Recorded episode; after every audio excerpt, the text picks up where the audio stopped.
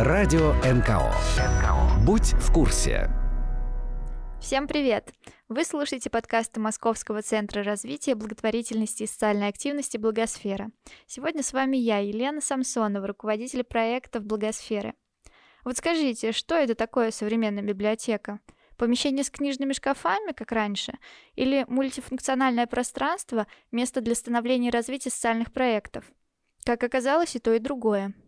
27 мая, в Общероссийский день библиотек, мы поговорили об этом с руководителем отдела по молодежным проектам централизованной библиотечной системы Западного административного округа Викторией Засыпкиной и генеральным директором библиотеки имени Некрасова Марией Приваловой. За ведение дискуссий искренне благодарим теле- и радиоведущего Александра Ветрова. Еще, конечно, мы поделимся с вами свежими новостями некоммерческого сектора и историями из мира благотворительности.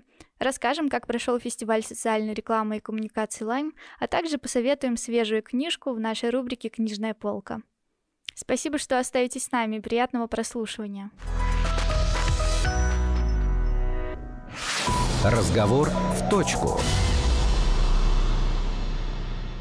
Я всех приветствую, меня зовут Александр Ветров, э, и снова это «Благосфера» и снова подкаст. Сегодня будем говорить о библиотеках, и у нас в гостях заведующая молодежным отделом библиотек Западного округа Москвы Виктория Засыпкина. Виктория, я вас приветствую. Добрый день. И Мария Привалова, директор Государственного бюджетного учреждения культуры города Москвы, Центральная универсальная научная библиотека имени Некрасова. Э, Мария, здравствуйте. Здравствуйте. Скажите, пожалуйста, девушки, вообще есть ли сейчас такое понятие, как э, библиотечное сообщество? Ну, понятие, конечно, есть, но подозреваю, что э, под ним можно подразумевать довольно сильно э, отличающиеся друг от друга вещи. Угу. Но вот что я имею в виду? Вот, э, допустим, когда говорят, например, журналисты России, мне понятно, кто эти люди, да. А, когда говорят учителя России, тоже понятно. А когда говорят библиотекари России или директора библиотек, есть, есть вы едины, короче говоря, у вас есть ну, единый ладно центр? Вам. Учителя России тоже не очень едины, мне кажется. В том, если вам кажется, что учителя России едины, то и библиотекари тоже. Ага, хорошо. А если мне кажется, что не едины, то то, как и во всех других случаях, конечно, есть очень э, разные слои и в смысле отношения к профессии, и в смысле ситуации, в которой наши коллеги работают. Если раньше мне было понятно, я был ребенком. Первое мое посещение библиотеки было в 6 лет, когда еще туда записываться, записаться нельзя было. Я соврал, что мне 7, я пришел, и со мной приходили мои друзья, знакомые, все понимали, что в библиотеку приходят все те, кто хочет читать книги. Мы брали, шли, читали, видели библиотекарей, таких очень э, образованных, интеллигентных девушек и женщин. Сейчас все поменялось. Сейчас ты заходишь в библиотеку, и ты не знаешь, куда ты попал. Вот про это я говорю. То есть все меняется. Что это современная библиотека? Что это такое?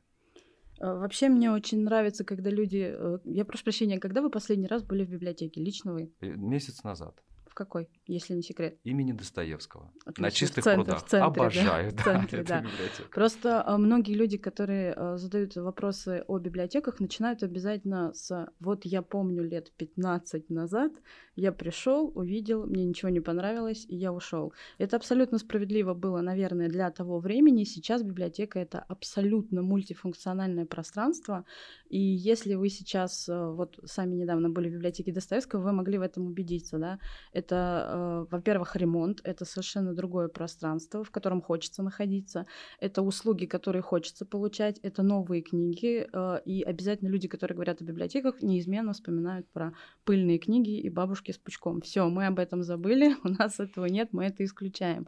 И помимо этого э, наполнение библиотеки, то есть недостаточно просто сделать ремонт и сказать, о, все супер, у нас все классно, приходите.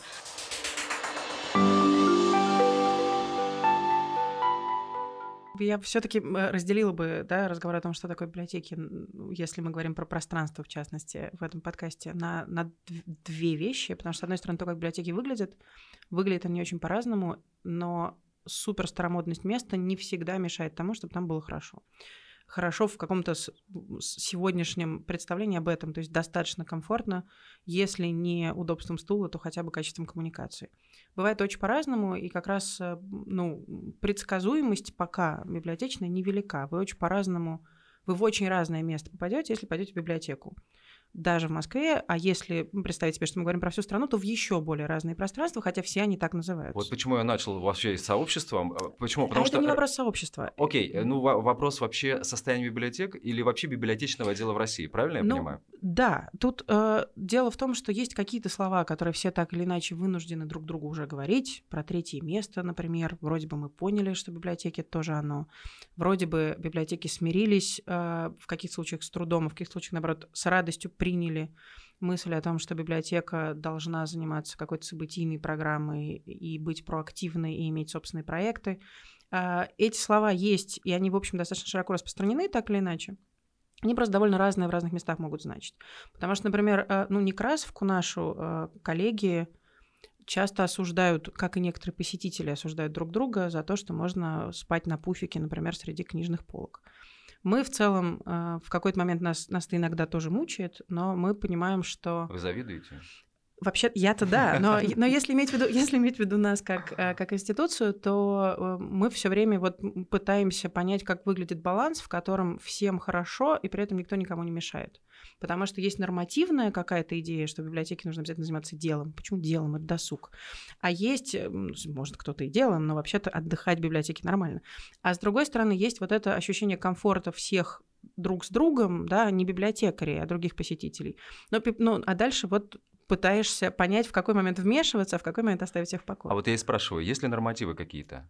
Это не про нормативы. Но вот мы, например, сейчас сами себе, и мы потом предложим другим библиотекам Москвы э, как-то попробовать адаптировать.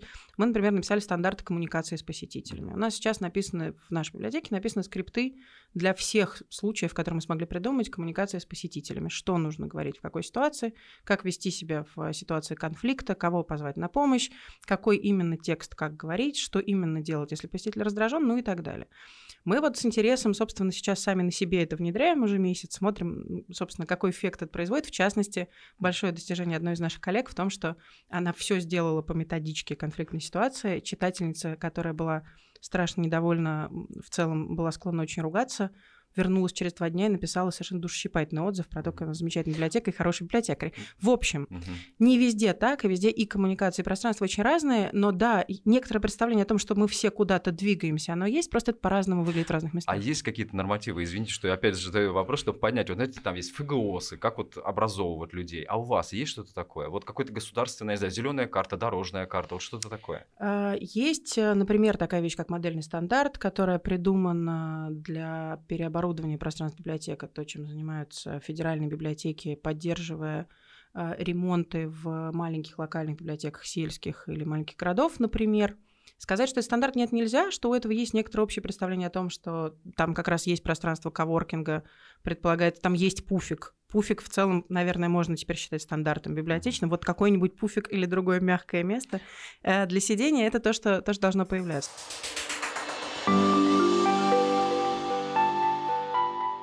Смотрите, ну, вот есть такие области, где государство пришло, и оно усиленно регулирует эти все заведения государственные. Вы же тоже государственное учреждение. Конечно. Соответственно, вернусь э, к своему шестилетнему возрасту. Я зашел в свою библиотеку, я знаю точно, чего там ожидать, кроме пыли и книг. Я мог бы зайти в московскую библиотеку, я примерно то же самое мог бы с этим же столкнуться. И тогда было четко все понятно, как должны стоять книги, кто должен работать, с каким образованием. Сейчас, в зависимости от того, где я нахожусь, я никогда не знаю дверь открою в библиотеке, что там будет. Это хорошо? Ну, наверное, ответ нет. А другое дело, что это просто ведь очень надо это представлять, это очень масштабный процесс. В Москве, если говорить, библиотеки есть разного уровня, есть школьные, есть университетские, есть ведомственные, есть федеральные. Если Давайте говорить о городских про... поговорим. Да, вот да? если говорить про городские, то это больше 400 адресов. Угу. И поэтому изменение будут везде, безусловно, но это очень... Почему государство не регулирует? Почему нельзя написать какой-то очередной, там, я не знаю, федеральный принять закон о библиотеках, и чтобы все было понятно, чтобы вся страна знала, я открываю дверь библиотеки, я получаю это, это и это. А, ну, смотрите, что вы там получаете книжки, вы знаете. Ну вот и все. А мы дальше, да, знаю, то, да, собственно, а то, про что мы говорим, в целом я бы предпочла, чтобы никто так уж э, старательно на всю страну не регулировал, потому что если говорить про то, что еще в библиотеке может быть доступно, то это вопрос ресурсной базы, контекста, посетителей той аудитории, которая там есть, библиотеки разные, аудитории у них разные. Ладно, есть детские и взрослые, хотя бы так. Но кроме этого, собственно, в зависимости от того, кто туда ходит и как она устроена, это очень разный и стиль общения, и стиль поведения, и тип услуг. Получается, что все зависит от вас. А, ну, я, тем не менее, ну, да, вы как если директор, говорить... как руководитель, вот вы решили, что вот будет, у вас будут собаки приходить по ВДРИ, и вы там будете знакомить их, там, не знаю, с детьми и так далее. А вот а в другой библиотеке, например, в Краснодарском крае, они решат, э, что у них ничего этого не должно быть, у них только книги пыльные и только старые библиотекари. Um, я сейчас немножко скажу еще про, про регулирование. Э, вот мы, например, в Москве э, приняли недавно совсем документ, который называется «Концепция стилистических решений», который предлагает принципы проектирования библиотечных пространств. Для Москвы он вроде как вот сейчас становится обязательным к использованию. Скоро мы поймем, как это работает, потому что это большая объемная штука, а, с которой всем нужно научиться, научиться работать, которая, в частности, объясняет требования к функциональным зонам, почему у вас пол должен быть негромким в читальной зоне и может быть громким в холле, а, что с чем должно соседствовать, почему шумное с тихим нельзя, какой должен быть уровень звука и света в том или ином пространстве и так далее. Вот вообще-то мы такой документ сделали и собираемся с этим работать. А важно здесь то, что когда мы говорим про нормативы, очень важно определить, на что нормативы могут быть, а на что нет. Потому что нет смысла написать, что во всех библиотеках, я не знаю, должны быть оф, там офлайн э, встречи местных, э, местных сообществ интернет, потому что их может не быть, например. И в этом смысле, вот э, когда вы говорите про нормативы, да, ну вот, собственно, важно разделить, о чем мы. Должны быть книжки, хорошо бы новые. Я совершенно не против, если будет норматив про то, что в каждой библиотеке должны быть книжные поступления раз в неделю. Если мы говорим о таких вещах, я за. Uh-huh. Это было бы очень здорово. Это буквально, да, про финансирование на самом деле и буквально про ресурсную базу. Все остальное, да, это совершенно нормально, когда библиотеки одного города, библиотеки другого города на самом деле внутри делают разные вещи. Есть некоторые общие представления, о которых я и говорила, да, о том, что библиотека сейчас больше, чем просто книговыдача, mm-hmm. что пространства должны быть такими, чтобы человек мог найти разные форматы присутствия своего в этом пространстве, посидеть самому, посидеть с кем-то, прийти на кружок, послушать лекцию, mm-hmm. послушать аудиокнигу, ну и так далее. Э, что-то добавите, Виктория? Я просто хотела сказать про то, что я категорически против вот этого единого чего-то, а, потому что, а, как Маша уже сказала, я могу в любой библиотеке, по факту любого района Москвы, а, прийти в одной библиотеке получить одну услугу, в другой библиотеке получить другую услугу и так далее. Когда мы говорили о пространствах, мы столкнулись в нашей центральной библиотеке имени Ахматовой с тем, что у нас абсолютно открытое пространство. И мы столкнулись с тем, что люди, которые приходят поработать, а у нас там и взрослое, и детское отделение, а, в принципе, между ними огромное пространство, огромный коридор. Но люди все равно жалуются, что вот кричащие, бегающие, радостные дети мешают им заниматься. И, естественно, а, из этого исходя, мы уже должны продумывать что-то, чтобы было комфортно и той, и другой аудитории. Соответственно, как-то разводить их по времени и так далее. И а, что касается еще наполняемости библиотек, опять же, Маша говорила про разные целевые аудитории. Сейчас у нас находится на ремонте библиотека имени Гагарина, которую, я надеюсь, мы откроем в скором времени. И когда мы пришли туда командой и думали, что, что можно сделать и что там было до этого, мы поняли, что надо поменять а, практически всю сетку мероприятий, потому что вокруг огромное количество вузов, а это студенты, а это молодежь. Понятно, что у них совершенно различные интересы с аудиторией более взрослой. С моим тезисом, что если бы я знал точно, что я получу в любой из ваших библиотек один и тот же набор, так скажем, а, одни и те же опции, да, я могу просто, ну вот сегодня мне интересно пойти в Ахматовку, завтра в Некрасовку, и я знаю, что приду в Некрасовку, получу то же самое. Вот вы со мной не согласны с тем, что если вся страна будет знать, что она там конкретно получит, тогда бы вернулись бы люди в библиотеки. Понятно, что у ваших есть, а во многих-то и нет. Э, смотрите, мы, мне кажется, мы не совсем это говорим. Мы говорим, что есть базовые вещи, которые в каждой библиотеке должны быть. И это про книжки и про комфортное пространство. Но вокруг этого еще есть те отдельные и специфические штуки, которые не mm-hmm. могут быть одинаковыми везде. И вот Поэтому... давайте про эту основную часть поговорим да, сейчас. Да, да. Скажите, вот книжки. Вот сейчас как раз-таки почему вы стали все заниматься не книжками? Потому мы занимаемся книжками. Ну, вы занимаетесь и книжками. Нет, книга Или на первом месте вы книжки Это часть идентичности. В этом смысле э, мы, если говорить о том, в частности, да, как мы предлагаем проектировать пространство, то принцип книги как центра э, библиотечной жизни это в частности то, что мы постулируем. А зачем? Да, тут, собственно, несколько вещей. Во-первых, потому что библиотеки это про это. В смысле, что проектируйте что-нибудь другое, тогда это будет не книжка. А когда это библиотека, это книжка. Это часть идентичности, это способ э, выстраивать некоторые представления иерархии того, что и зачем вы делаете, потому что, собственно, функция публичной библиотеки, когда они появлялись около 100 лет назад по всему миру, ну, немножко больше, но массово, там, собственно, около 100 лет назад, это такая часть левого поворота, когда мы понимаем, что вообще-то все граждане какой-то страны должны иметь доступ к знаниям, информации, наследию и так далее. Эта роль библиотечная никуда не делась. Кто эти Она... люди, которые к вам приходят книжки читать? К нам приходят все. Книжки читать. Все. Все, вот за книжками. людей, вот сколько огромное приходит в день к вам, вот к ва- вашей библиотеке? А, ну, в нашу библиотеку в день приходит, там, наверное, сейчас 500-600 человек примерно. Читать именно А, книжки. А очень по-разному. Кто-то сидит Мгм. в читальном зале, кто-то уходит с книжками. А книговыдача, ну, собственно, Но именно, ежедневно именно приходит. за книжками. Я вам не скажу, какая доля из них. Я думаю, что ну, половина, например, приходит за. Просто мне хочется посмотреть на этих людей, просто прийти к вам, посидеть день и посмотреть, кто эти люди. Александр, простите, но я вынуждена сейчас м, обидеться и наехать. Дело в том, что это очень... От вас все ам, что угодно. да. Это очень странная э, такая дистанционная, и мы часто с ней встречаемся, да, как сотрудник библиотек, э, идея, что представление библиотеки ключевой функции это что-то устаревшее, это не так. Мы проводили э, соцопросы, ну, собственно, мы будем их обновлять пару лет назад, когда мы разбирались с одной стороны с аудиторией библиотек, спрашивали, кто эти люди, как они устроены, зачем они приходят. А с другой стороны, это был общетелефонный вопрос московский, где мы спрашивали про практики чтения вообще. Москвичей читают много, около трети москвичей читают каждый день. Мы не, мы не догматики, мы не спрашивали, что именно, вопрос процесса. Да? Вот люди читают треть каждый день, еще треть несколько раз в неделю, а еще треть не читает почти совсем. А, Люди все еще любят бумагу, и люди предпочитают бумагу, особенно для чтения для отдыха, но и рабочие книжки на самом деле бумага лучше.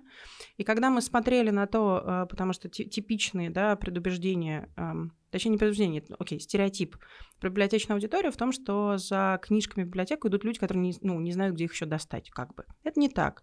Мы с интересом выяснили и, собственно, радостно сообщаем об этом всем при любом возможном, э, возможном поводе, что э, демография, да, социально-демографический портрет аудитории библиотекарей, в общем, соответствует просто московскому.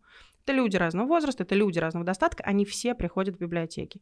Дальше просто вопрос в том, что ну, они, они могут быть неравномерно распределены по библиотекам в городе в целом, потому что есть какие-то районные, в которых давно не было новых книжек, и это скорее комьюнити-центр, куда приходят пожилые люди этого дома, Мгм. и там может быть мало жизни именно книжной.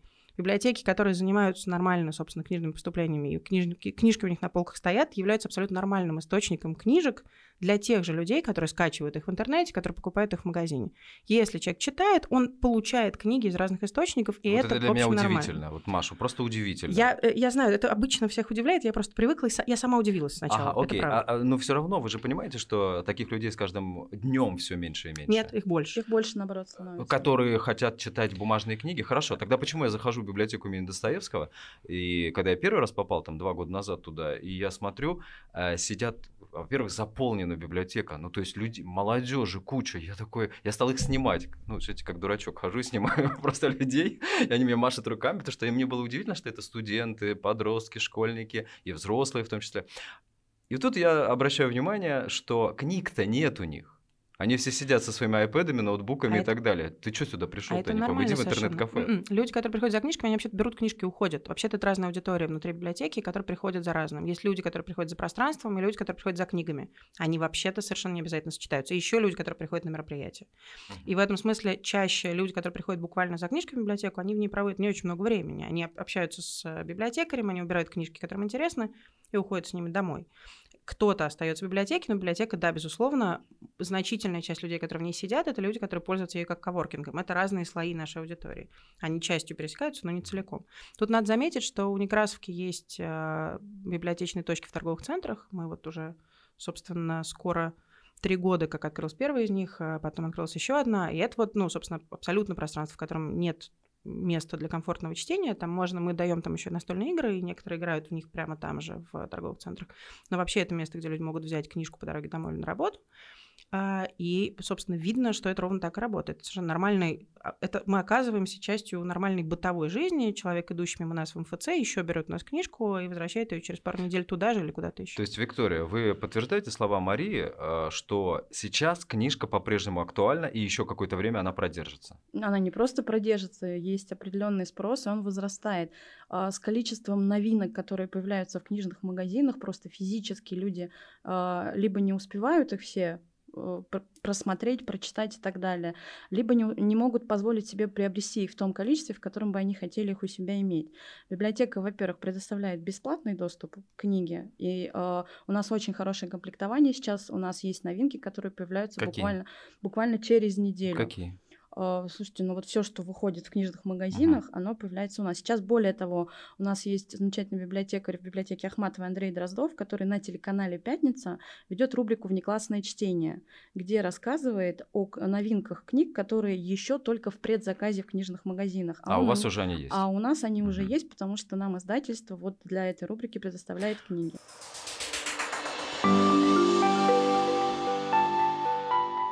Ну, было бы очень странно, если бы вы меня убеждали в обратном, говорили, что да нет, книга умирает. Понятно, что вы на этом деньги зарабатываете, это ваша должность, это ваша, может быть, судьба, и пон- здесь все Дело... ясно. Нет, это правда важно. Дело не в судьбе. Дело в том, что эм, это как раз вопрос в том, э, в каком режиме э, мы находимся, и мы не находимся в режиме борьбы. Мы находимся в режиме, на самом деле, очень комфортной, в этом смысле оптимистичной работы, потому что по мере абсолютно здорового поведения библиотеки, предоставления книг, предоставления комфортного пространства, вежливые библиотекари, которые могут дать совет. Вот моментально видна отдача, потому что вообще-то это нужно. Мгм. И это не, это, то есть это не ситуация постоянного страха и выживания. Мы не выживаем. У нас Так- в этом смысле Ну все да, мы хорошо. сейчас Вот. уже не бегаем за людьми, не рвем на себе волосы и не говорим, пожалуйста, приходите. Вот тогда интересно, как я попал вообще в библиотеку. Вот зачем я тогда, как я туда попал? Я попал очень просто. Я попал э, как ведущий разных мероприятий, совершенно бесплатных мероприятий, с библиотекой никак не связанных. Там литературные чтения, поэтические вечера, э, какой-то благотворительный фонд захотел там провести мероприятие, пригласили меня э, туда его проводить. У меня возникает вопрос, если вам так комфортно, мы вам зачем? Это просто нормальная часть жизни вокруг книги. Это абсолютно, э, это как раз, э, э, это опять же э, здоровая и нормальная ситуация, что хочется, чтобы люди читали про, читали тексты, разговаривали про тексты, порождали тексты. И делали, собственно, все, что им заблагорассудится вокруг ну, просвещения, культуры и чтения. Это нормально, это часть нашей, это на- тоже наша работа. Да я понимаю, Маш, но у меня раньше было, смотрите, раньше же такого не было. Раньше там проводились Ну, какие-то потому меропри- что мы Да. повзрослели и поумнели. Сейчас у Вот. нас есть, да, возможность. Я, Это все-таки же- думаю, что вы не, по- не то, что поумнели, а то, что у вас выхода другого нет. Потому что все равно книги электронные, и, ран, и вы все равно вынуждены будете отказываться, все в цифру уходить, вы будете э, вынуждены от них отказаться. Вы это понимаете? И вы себе Знаете, это готовите уже какой-то что- плацдарм на Что будущее. люди вынуждены, э, я не знаю, работать пятидневную рабочую неделю, потому что, э, потому что, собственно, их заставляет работодатель. Люди за это боролись сначала. Тут штука в том, что это нормальная часть в целом процесса. Вопрос в том, что э, просто вы в, в той логике, в которой вам кажется, что это для нас неестественно, вы считаете библиотеку складом. Да. Но библиотека не склад. И ровно, как бы, ровно в этом месте, да, это нет, противоречие нет, есть. Нет, нет, нет, секундочку. Я не в этом вижу э, точку нашего с вами разлада. Мне кажется, что да, окей, книги есть, библиотека остается библиотекой, но вы стали, вы посмотрели в будущее и поняли, что книга бумажная умрет, надо что-то делать, чтобы библиотеки не не закрылись. и вы сейчас трансформируете свои пространства в нечто другое, то, что не является в чистом виде библиотекой. Нас с вами бумажные книги переживут. И нет, это не борьба с бумагой. Это, э, собственно, н- нормальные взаимоотношения с современностью, в которой люди вообще-то любят теперь поговорить, послушать, обсудить, заняться самообразованием, рассказать что-нибудь друг другу и побыть вместе. Вокруг, и, собственно, задача библиотеки, да, э, стараться это не всегда получается. Иногда мы с коллегами явно не сходимся, а иногда мы сами перебарщиваем в том, что вообще похоже на библиотеку, что нет, потому что это широкий спектр библиотек вообще про все что угодно. Но в целом есть там слова, которые мы сами себе придумали, например, например текстоцентричность. Это вот- что такое? А, Это ситуация, в которой в библиотеке может происходить все, что угодно. Для того, чтобы это оказалось библиотечным, важно помочь людям построить трек от этого события к каким-то еще областям знаний. Мгм. Хотите, у вас чайный клуб, да пожалуйста. Но просто еще мы обсудим, где почитать про чаепитие, где получить эту информацию, а где написано про Китай, например. Ну и все. И это в этот момент становится нашим, да? А это общемировой тренд? Это пришло откуда-то или это наше, родное? А, нет, слово мы придумали себе сами, но в целом это примерно то, как библиотеки работают. Тут важно сказать, если говорить про общемировой тренд, что просто вообще-то то, как библиотека организована и кто ее финансирует, вообще-то так или иначе влияет на то, как выглядит ее социальная функция. Потому что, например, если мы говорим, не знаю, про Лондон. В Лондоне библиотеки муниципальные. Они финансируются тем borough, в котором они находятся. Что в частности означает, что библиотека очень часто сочетается с, центром образования для мигрантов, получения локальной информации, чего-то еще. Там эта штука гораздо жестче работает с привязкой решения каких-то социальных проблем в территории. У нас не такая ситуация. Мы в этом смысле гораздо более учреждение культуры очищенное от дополнительных... Э, это, ну, точно московская практика, это, в общем, российская практика в большинстве случаев. В Лондоне есть сочетание на библиотеке ее муниципалитет может повесить дополнительные социальные например, роли. Например? А, обучение языку мигрантов, ага. прием у них экзаменов, консультирование. У нас этого ничего нет. Консультирование mm. по работе. А у нас это отдельные вещи. Да? У нас mm. есть отдельный центр занятости. Ага. Ну и так далее. То есть библиотека у нас в этом смысле гораздо более чисто культурное учреждение, чем во многих других странах. А вам не кажется, что это хорошая, ну, хорошая история, хорошая идея, вот как в Лондоне? И я воспринимаю библиотеки как институт, участвующий да, в социальном развитии. Мы это просто делаем другими инструментами. Мы не должны заниматься, мы не должны и не обязаны, но в тех случаях, в которых мы можем привязаться к волонтерскому проекту, который учит мигрантов русскому языку, или мы можем дать возможность э, каким-то НКОшкам собраться у нас и что-то обсудить. Мы в этом участвуем в той степени, в которой мы можем, потому что, да, мне тоже кажется, конечно, что библиотека должна быть частью социального какого-то проекта. Вот.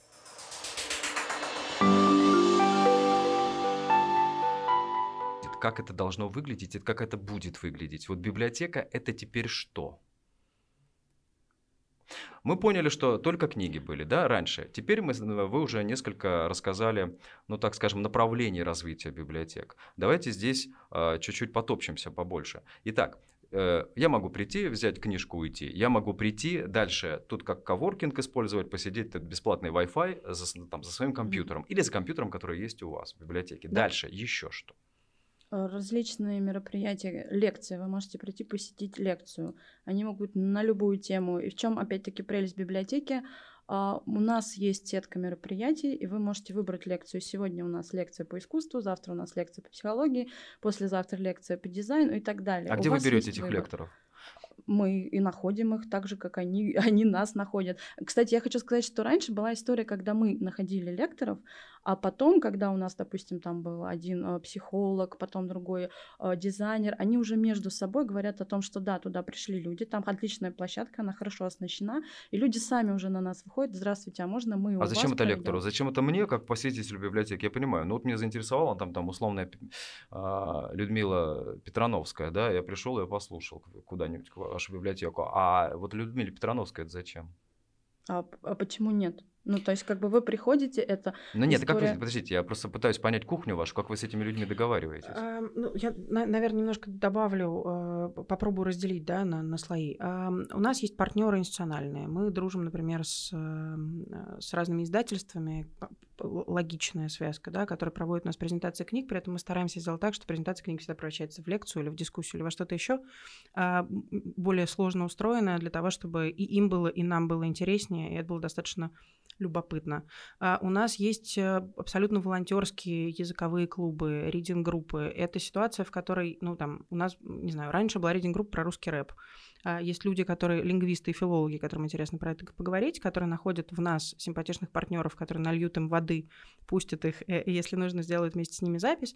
И мы оказываемся площадкой, в которой... А есть люди, которым нравится говорить по-испански. Они готовы учить других людей говорить по-испански.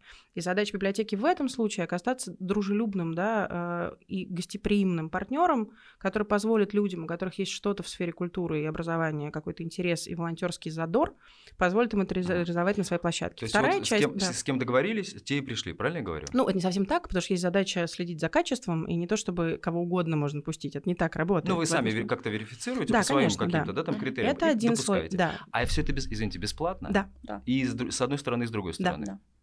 А, а вы, подождите, что да. приобретаете? То есть популярность некую, ну то есть э, это не, место это притяжения. Вопрос, это вопрос нашей функции. Мы вообще-то этим должны заниматься. Мы занимаемся просвещением. И когда мы это делаем либо сами, и тогда мы организаторы, мы придумываем лекции, курсы, программы и фестивали, и А, мы в это мгм. инвестируем. Либо, если кто-то хочет заниматься тем же самым, мы помогаем ему делать это у себя на площадке. Это наша основная роль. А если вы не будете это делать? Если какая-то библиотека это не делает? Это возможно, просто тогда она будет не очень классная библиотека. Мгм. То есть я пытаюсь понять логику. а, вот лекции, вот чем больше лекций, тем больше таких популярных спикеров, тем лучше для вас. У вас зарплата выше от этого? А, ну, смотрите, если, если вас прагматика интересует, есть такая штука, которая называется госзадание. Это у всех бюджетных учреждений, и бюджетники, которые нас слышат, знакомы с этим словосочетанием. У всех бюджетных учреждений есть такой договор с государством на год. Там написано, сколько денег, за какой объем работ нам дадут. И там, а, например, могут быть посещения. И, ну, вот за них надо бороться. Ага. А может быть, что-то еще. Но просто дальше бороться за посещение можно очень по-разному. И это вот э, дальше то, как вы это делаете, является уже отражением вашего представления о том, что ваша институция должна делать То есть за миру. каждого пришедшего человека вам дают там Это условно не совсем 50 так. рублей. Не, это не, не- не- ну, это сложный вопрос, как это нормируется, но по, по факту это просто некоторый объем, который мы за год должны совершить. Вот определенное количество людей должно посетить наш сайт, определенное количество людей должно зайти к нам в библиотеку, определенное количество книжек мы должны обработать, каталогизировать. Там, ну, это разные вещи, это не Мгм. только про Если этого не происходит, это если про вы не внутреннюю работу. выполняете вот эти нормативы. Ужасно будут нас ругать, ужасно. Эм, Вот, но просто э, дальше вот как вы с этим работаете, это уже некоторое концептуальное представление о том, в чем ваша гуманитарная задача. Вот и в этом смысле бороться за качество, разнообразие, доступность разговора об умном, возможность приютить, наоборот, уже страшно заумных людей, которым где-то хочется поговорить о чем-то сложном. И вот это все, это вот то, как, ну, собственно, библиотека себя видит. И здесь принципиально важно, что это должно быть привязано к месту, к тем- вот то самое, о чем мы говорили, да, что нам, например, имеет смысл делать рейдинг-группу про интернет с социологами, а какой-то другой библиотеки нет, это нормально, потому что другая библиотека будет заниматься, не знаю, разговором о подростках для родителей, у которых дети в пубертате, и им сложно с ними поговорить.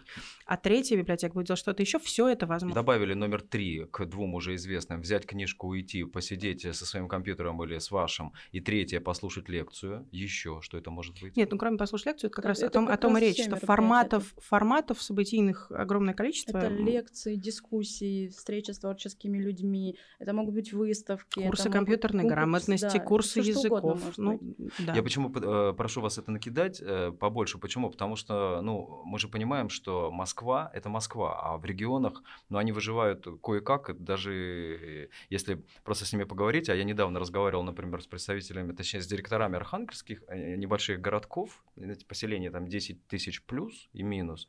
И они, когда мне сказали, что у них последний раз в 1998 году пополнялись, пополнялся Это возможно, Это да. вот, фонд. И поэтому они, знаете, они сейчас слушают вас, думают, господи, вот жируют, жируют они в своей Ну, Москве. Эм, Не только, я надеюсь, Москву можно в этом прикнуть, и есть библиотеки, которые выполняются чаще. Вы знаете, э, с точки зрения, с точки зрения того, чем библиотека может быть, э, словосочетание комьюнити-центр, это то, что библиотека, безусловно, применима, особенно в небольших городах, потому что Москва в этом смысле э, как раз и мы жируем, но и москвичам много что есть, кроме библиотек, поэтому, конечно, это ну, необходимость эм, жить в Москве с аудиториями довольно требовательными тоже к чему-то приводит, да, к, может быть, слишком сложным результатам.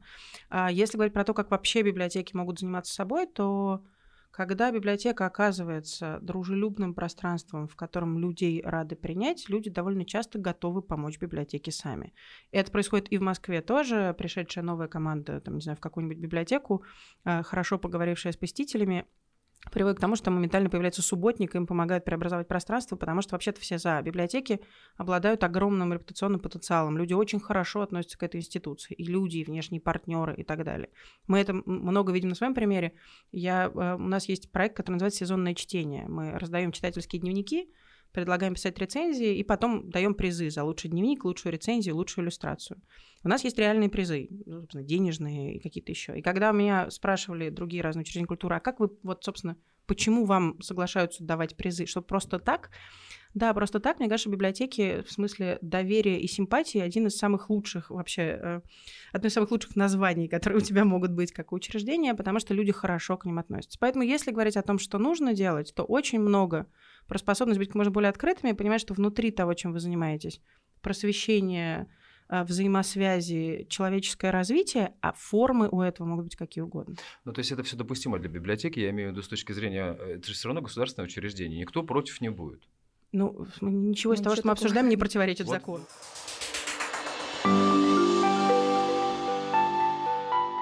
Ну, получается, вы просто, знаете, такие вольные каменщики на нашем сейчас довольно жестко зарегулированном пространстве, поэтому и мне так удивительно это слышать. И вот смотрите, а, в сельские библиотеки, несколько тысяч библиотек за последние годы закрылись. Мне интересно, почему? Потому что не нашлось инициативной, а, инициативного директора, вот, э, каких-то мыслей не нашлось, способности, желания. Или все-таки там какие-то другие тенденции, которые не позволяют Ну, выживать кажется, этим у нас библиотекам? умирают сами деревни. Да, мне кажется, оттуда все просто выезжают, и по факту там нет аудитории, там нет читателей. А, Это одна из тенденций. Другая тенденция, когда стоит библиотека, есть книги, допустим, но никто туда не приходит. Вот, вот про эти хотя бы можно Ам, сказать. Я подозреваю, что, ну, собственно, я как-то боюсь оценивать э, ситуации, которые представляю себе как ситуация довольно большого отчаяния. Мне легко себе представить э, и, и отсутствие новых книг, и отсутствие нормальных пространств, отсутствие нормального финансирования. Поэтому т- осудить это, или точнее судить об этом, как будто я знаю, как это устроено, я не могу. А, Я точно могу сказать, что нетрудно себе представить, что в какой-то момент и представления о профессии могли не успеть дотянуться да, до человека для того, чтобы тот самый единственный библиотекарь, который есть, а он единственный, да, чтобы тот самый единственный а, уставший и получающий не очень большую зарплату человек оказался источником социальной инновации этого района, это просто довольно трудно. Представить себе, что это возможно, и так все равно бывает. Бывают удивительно важные библиотекари, од- одним собой меняющие как вокруг себя ландшафт. Ну, Просто это, это история про героизм. Вот, а, собственно, требовать героизма трудно. А скажите, вы по стране ездите? Ну, не очень много, но бывает, да. да. А вы бываете среди своих коллег? Я имею в виду, Да. заходите в Да. библиотеки? Я жил три года своей жизни в деревне, когда еще был школьником. И э, там, ну, понятно, что деревня такая, причем плохая деревня. Там единственное место притяжения это был клуб.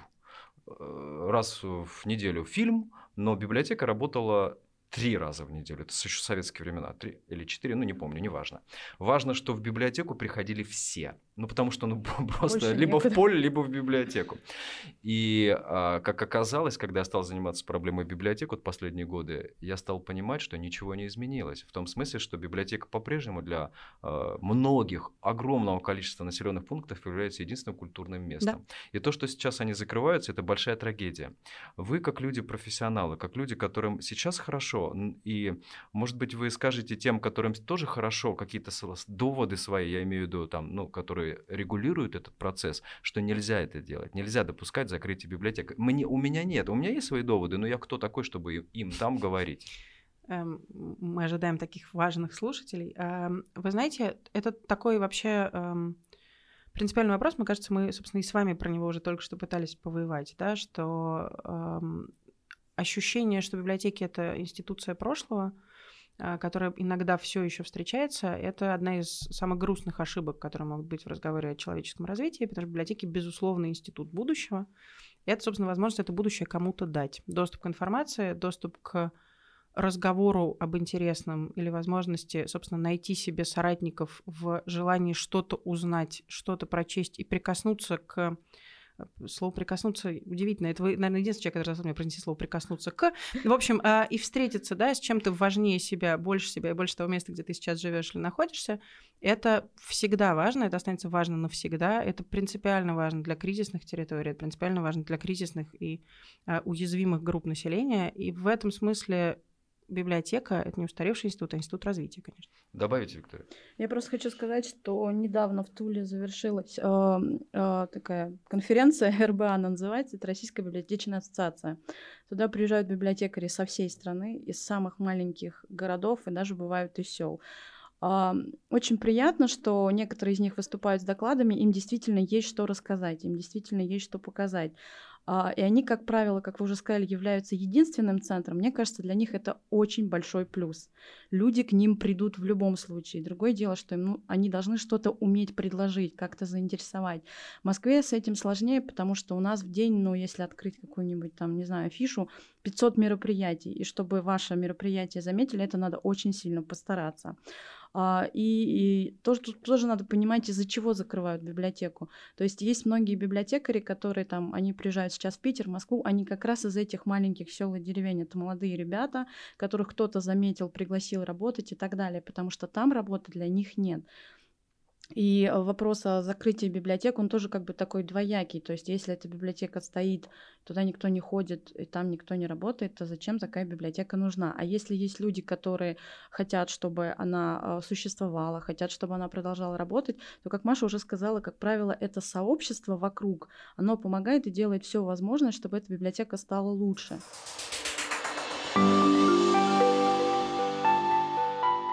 Последний вопрос хочу вам задать.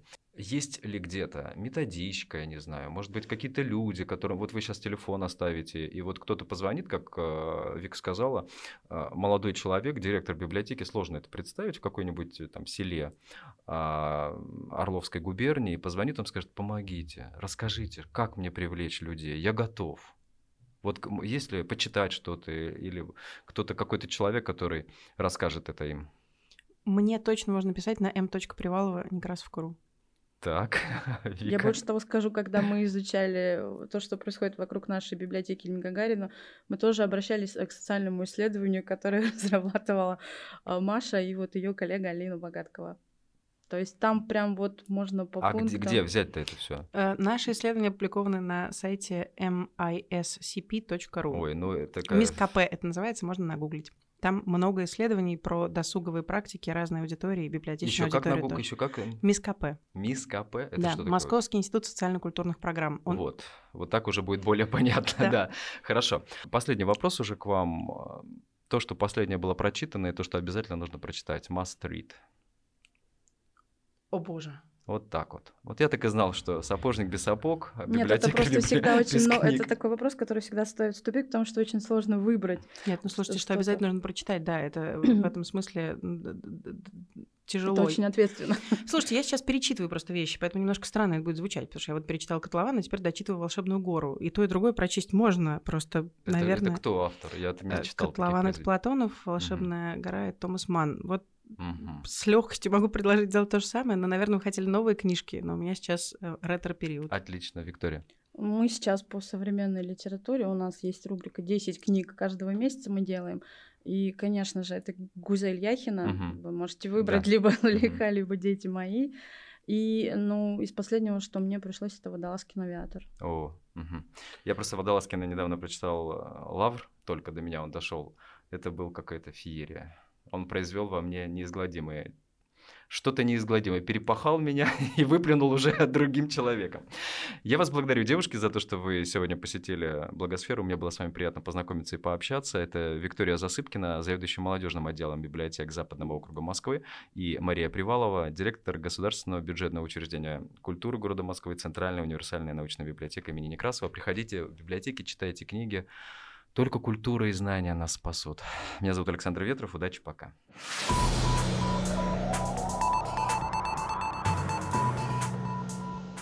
А вы знали? Сахель в переводе с арабского означает «берег», но в Африке у этого берега нет ни реки, ни моря. Это берег величайшей пустыни мира, полоса саванны, соединяющая Сахару с более плодородными землями. На этой полосе находится 11 государств, и ни одно из них не обеспечивает продовольствием своих жителей. Жизнь здесь почти полностью зависит от чередования засушливых и дождливых периодов. Самое страшное время в Сахеле – засуха. Посевы сгорают на корню, скот гибнет от голода на вытоптанных пастбищах. Во время одной такой засухи в Сахеле не выпало ни одного дождя за 6 лет, с 1968 по 1974 год. Трудно поверить, что такой стихии мог бросить вызов один человек. И почти невозможно поверить в то, что он победил.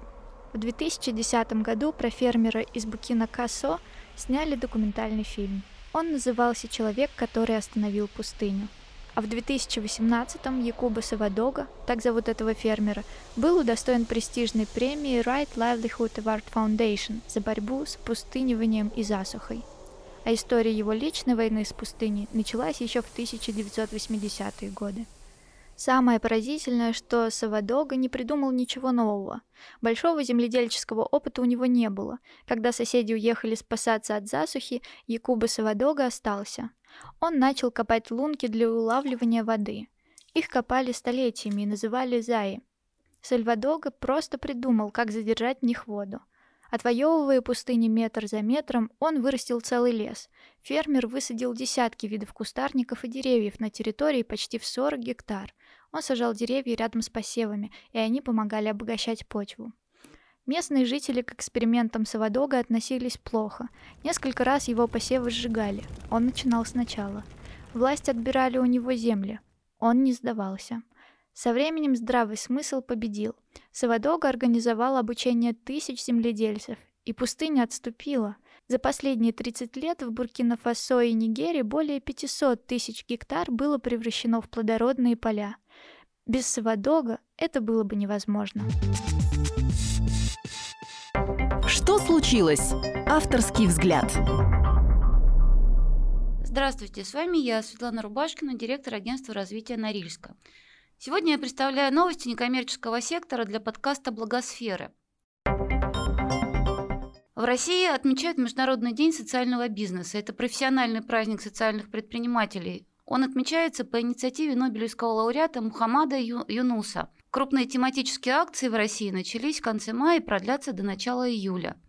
Это Всероссийский форум «Социальное предпринимательство. Время действовать», второй ежегодный слет участников рынка реабилитационной индустрии, площадка по социальному франчайзингу на форуме социальных инноваций. Частью программы Дня социального бизнеса стал и Международный Московский форум по франчайзингу. Среди спикеров форума была заместитель председателя Совета Федерации Галина Карелова. В своем выступлении она пообещала, что законопроект о социальном предпринимательстве, который сейчас готовят ко второму чтению в Думе, будет принят до конца 2019 года. Наверное, можно сказать, что здорово, что соцпредпринимательство стало практикой и в российских регионах. Например, в рамках программы «Мир новых возможностей» Норникеля поддержаны уже десятки проектов соцпредпринимателей, которые прорастают и в Норильске, и на Кольском полуострове. Еще одна новость. Благотворительное кафе «Добродомик» в Петербурге удалось отстоять. А, в благотворительном кафе, где могли бесплатно поесть малоимущие пенсионеры, чиновники нашли ряд формальных нарушений. Они обнаружили, что вывеска заведения выдержана не в том цветовом формате, придрались к вещам, оставшимся в кафе после благотворительной акции.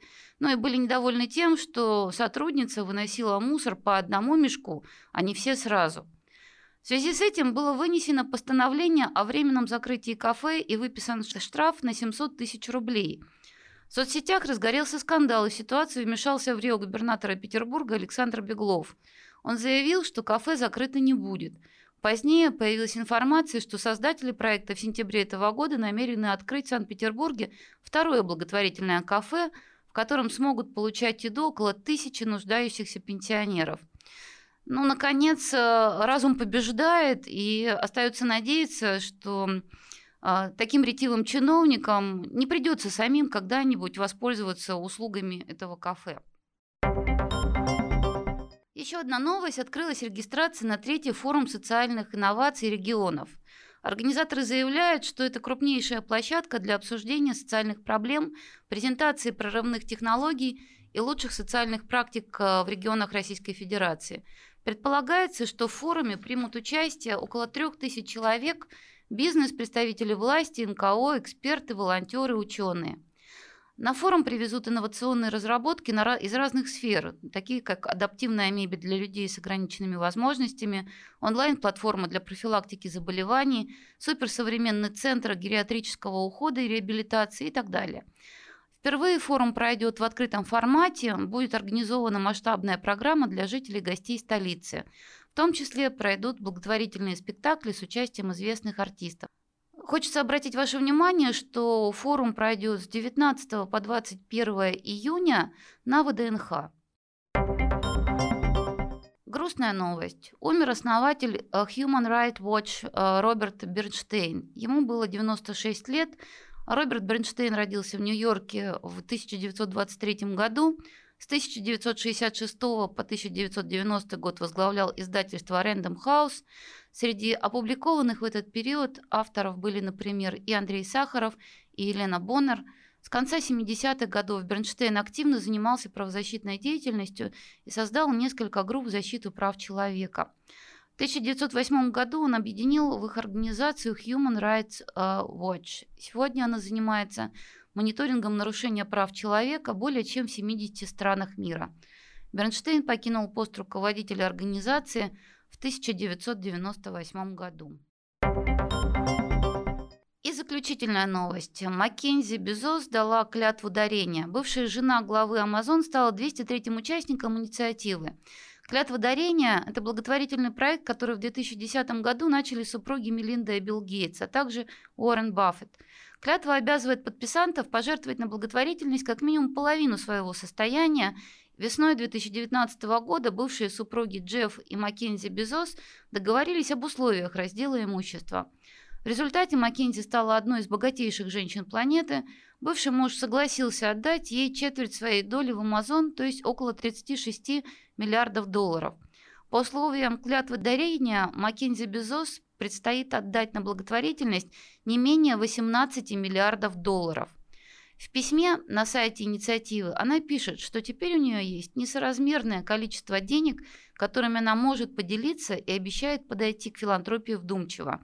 Джефф Безос написала в Твиттер, что гордится своей бывшей женой. Хорошо, что это не только международная инициатива, это инициатива, к которой присоединяются и российские бизнесмены. На этом все. С вами была я, Светлана Рубашкина, директор агентства развития Норильска. До новых встреч!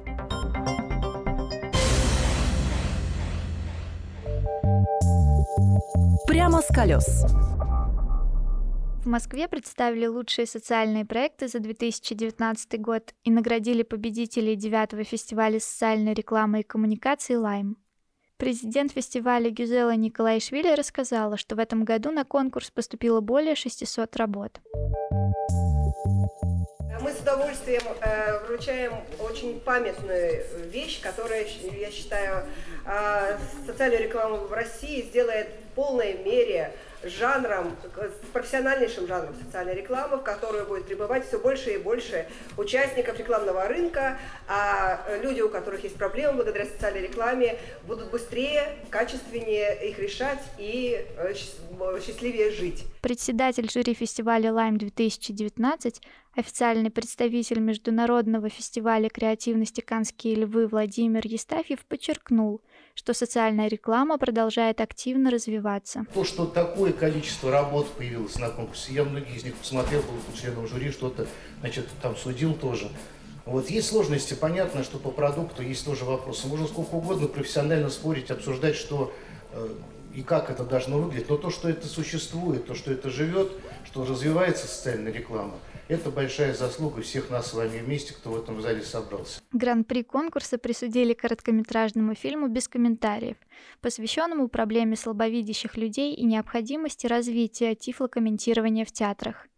Главные роли в нем исполнили Игорь Верник и Инна Чурикова, а режиссером выступил Резоги Генишвили. Как отмечают организаторы, ролик имеет немало схожих мотивов с первым в России видеороликом социальной рекламы «Позвоните родителям», созданным ровно 25 лет назад. Победа данного ролика стала неожиданностью даже для членов жюри, отметила Гюзелла Николайшвили. В этом году очень много номинаций, поэтому э, церемония намного интереснее, э, мобильнее и масштабнее. Конечно, нам очень было интересно, особенно по итогам заседания жюри, э, кто победит. Мы сами этого не ожидали. Э, результаты для нас неожиданны, особенно гран-при, э, в общем-то, который вышел из формата видеоролика. Но, тем не менее, они очень приятные, потому что, я, как я сказала со сцены, фактически тема «Позвоните родителям», о которой мы сейчас говорим, которая исполняется в этом году 25 лет, она фактически вернулась «Позвоните родителям» снова в этом ролике гран Гран-при, поэтому впечатления самые содержательные и интересные. Помимо Гран-при, на финале объявили победителей и назвали лучшие работы, занявшие призовые места в каждой из 19 номинаций. В этом году список номинаций был расширен. Участникам было предложено заявить работы, реализованные в таких форматах, как VR, мультиплатформенный проект, различные диджитал-реализации коммуникационных концепций. Кроме того, Члены жюри рассмотрели номинантов на звание «Блогер года» и «Человек года» в социальной рекламе и коммуникациях, чего не делали прежде в рамках фестиваля. Так, победителем в номинации «Блогер года» в социальной рекламе и коммуникациях стала москвичка Дарья Пушкарева, которая несколько лет назад оставила успешную карьеру фотографа и уехала с мужем жить в загородный дом, чтобы заботиться о более чем 100 больных собаках. С тех пор Дарья каждый день рассказывает о своей жизни в социальных сетях. В новой номинации «Человек года в социальной рекламе и коммуникациях» победителем стала 83-летняя Екатерина Дзалаева из Северной Осетии, которая уже 50 лет работает почтальоном, доставляет свежую прессу в горные районы, куда не может проехать автомобиль. Каждый день проходит свой путь пешком. Также члены жюри решили посмертно наградить в этой номинации Евгения Попова, который всю жизнь работал учителем, копил деньги на новый дом и незадолго до смерти отдал всю сумму одному из детских домов. Для гостей фестиваля прошли мастер-классы от известных продюсеров, режиссеров и специалистов в рекламной сфере. Владимир Евстафьев поговорил с участниками о тенденциях в рекламной индустрии и ответил на один из популярных вопросов. Как же создать хорошую социальную рекламу, чтобы победить в Каннах? Для представителей НКО организаторы Лайм от Комитета общественных связей и молодежной политики города Москвы провели мастер-класс об особенностях медиасопровождения проектов некоммерческих организаций. Такие фестивали, как фестиваль социальной рекламы и коммуникации Лайм, необходимы, потому что они дают понимание стандарта качества, подчеркнула президент фестиваля Гюзела Николайшвили. Очень многие известные компании, я даже привела наш проект Lime Accelerator, фактически меряют себя на рынке. Как любые э, творческие э, области, фестивали необходимы, потому что они дают понимание стандарты качества и понимание себя на рынке.